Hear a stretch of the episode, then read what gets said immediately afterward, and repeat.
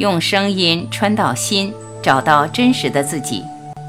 大家好，欢迎收听由张晚琪爱之声 FM 出品的《杨定一博士全部生命系列之定》，作者杨定一博士，编者陈梦怡，播音张晚琪。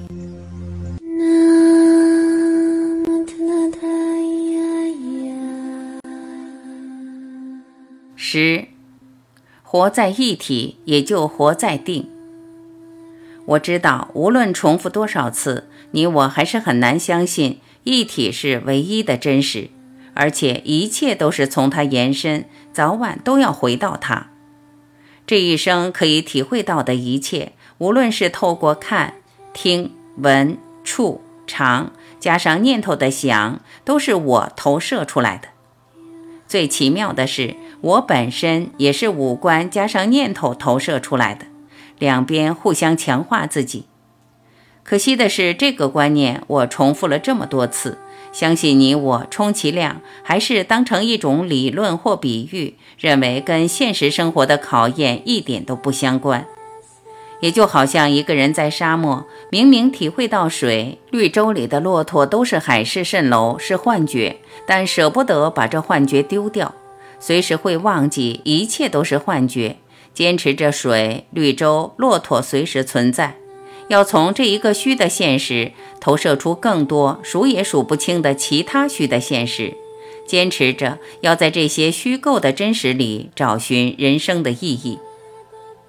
我们仔细观察，人间明明是虚幻，但我们要透过娱乐、媒体、网络。电影、电视、小说、评论不断强化这个虚的境界，从一个虚的境界产生更多虚的现实，变成我们称之为人生的剧情。这些剧情逼真到一个地步，甚至人宁可回到人间的梦，你我尘世的梦，去扮演梦中虚构的角色，继续延伸这个梦的重要性。认为这里所谈的一切，包括醒觉和自己梦中的现实不相关，还要延伸更多的虚的境，这是我觉得最不可思议的。也因为承认虚的境界是真实，才需要产生一个定的观念，想修正这个不完美的现实。头脑想得出来的最彻底的修正，也就是希望从虚幻走出来，希望从虚幻转向真实。甚至期待透过定可以更容易、更有效率地专注看穿这个幻想。然而，没有什么好修正的，一切都是幻觉，连定都不存在。一般对定的说明，包括后人种种的论，还是把定建立在二元对立之上。因为我们讲到定，马上会觉得是动的对等，也就是不动，才造出那么多误解。梵文有一个词汇是无思无想的三摩地，也有人称为无想定。佛教的四禅八定，从某一个层面也一样带着这个观念，透过四禅八定，让头脑踩个刹车，将念头消失，而透过念头消失，自然得到一个超越的观念。然而，这种无私的境界，最多还只是一个思或念头的对称。还是站在二元对立，从有进入没有，透过有体会到没有，是透过念头去体会无思无想。这一来，超越就变成了头脑一般意识的反面，而所谓的入定，则是从原本有思有想的有，进入到无思无想的没有。这种定最多只能说是暂时的定，我前面称之为小定，也就是说。即使头脑被心吸收掉了，短期内没有念头，但念头早晚还是要浮出来。浮出来了，一个人和本来一样，还是无名，还是投入人间，还是认为样样都坚实，还是离不开因果。因为如此，拉玛那马哈希特别重视大定或最高的定，脑彻底被心吸收，完全失去他的身份。也就是说，我的根彻底被切掉了。再也没办法起伏，这种断离是彻底而永久的。但有意思的是，虽然再也没有我的观念，然而这个身体还在，非但可以运作，甚至运作得更好。只是再也没有一个我作为主宰，最多只是心或一体带着这个身体走，走到哪里有什么成就或没有成就，也没有一个人在意。这种定，也就是佛陀当时所说的灭尽定，也就是他个人成道的定，后来的人称为第九定，也只是如此。这时候，一个人才彻底醒觉。醒觉了，发现没有人醒过来，没有一件事叫醒觉，当然更没有东西叫做定，就连大定或说灭尽定都不存在，因为没有人可以体会到定，最多只能讲定再加上定，再加上再加上定，一路定到底，这本身才是大彻大悟。回到灭尽定。灭尽这两个字，也许会因为一般的理解而造出误会，让人以为灭尽定谈的是一种消逝或没有的状态。这种误解本身不光是带来相对于有的印象，而且还是离不开动。我多次重复，从有和动绝对没办法进入空或一体，是轻轻松松把有和动挪开，一体和空自然浮出来。因为有从来没有没有过空，从来没有没有过一体。灭尽定的灭尽，最多也只是表达一切的平等，是万物和一体的平等，有和空的平等，甚至思和无私的平等。在这种平等当中，念头再也不起伏，因为没有一个落差可带来一个动力。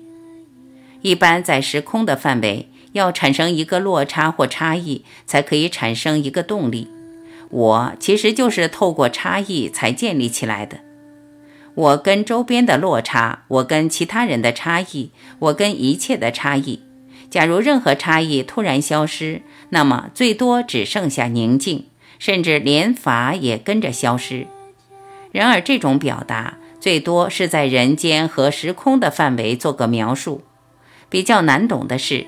万物和一体，有和空，甚至思和无思，是在两个完全不同的意识轨道，而这两个意识轨道并非对称。前面提过，一个是站在相对、局限、无常，而另外一个是绝对、无限、永恒。万物和一体的平等，有和空的平等，甚至思和无思的平等。是头脑不可能透过二元对立可以理解的。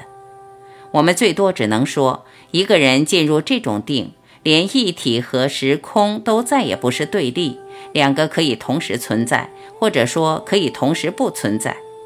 这样子突然打破所有的门槛，所有的阻碍，全部的矛盾。这么一来，一个人随时可以在有和空，无论有或空。都不是一个排除其他状态的状态，所以也没有一个地方好专注或定住。要提醒的是，这里谈的大定和一般的观念刚好相反，是哪一个地方都不定住才是大定。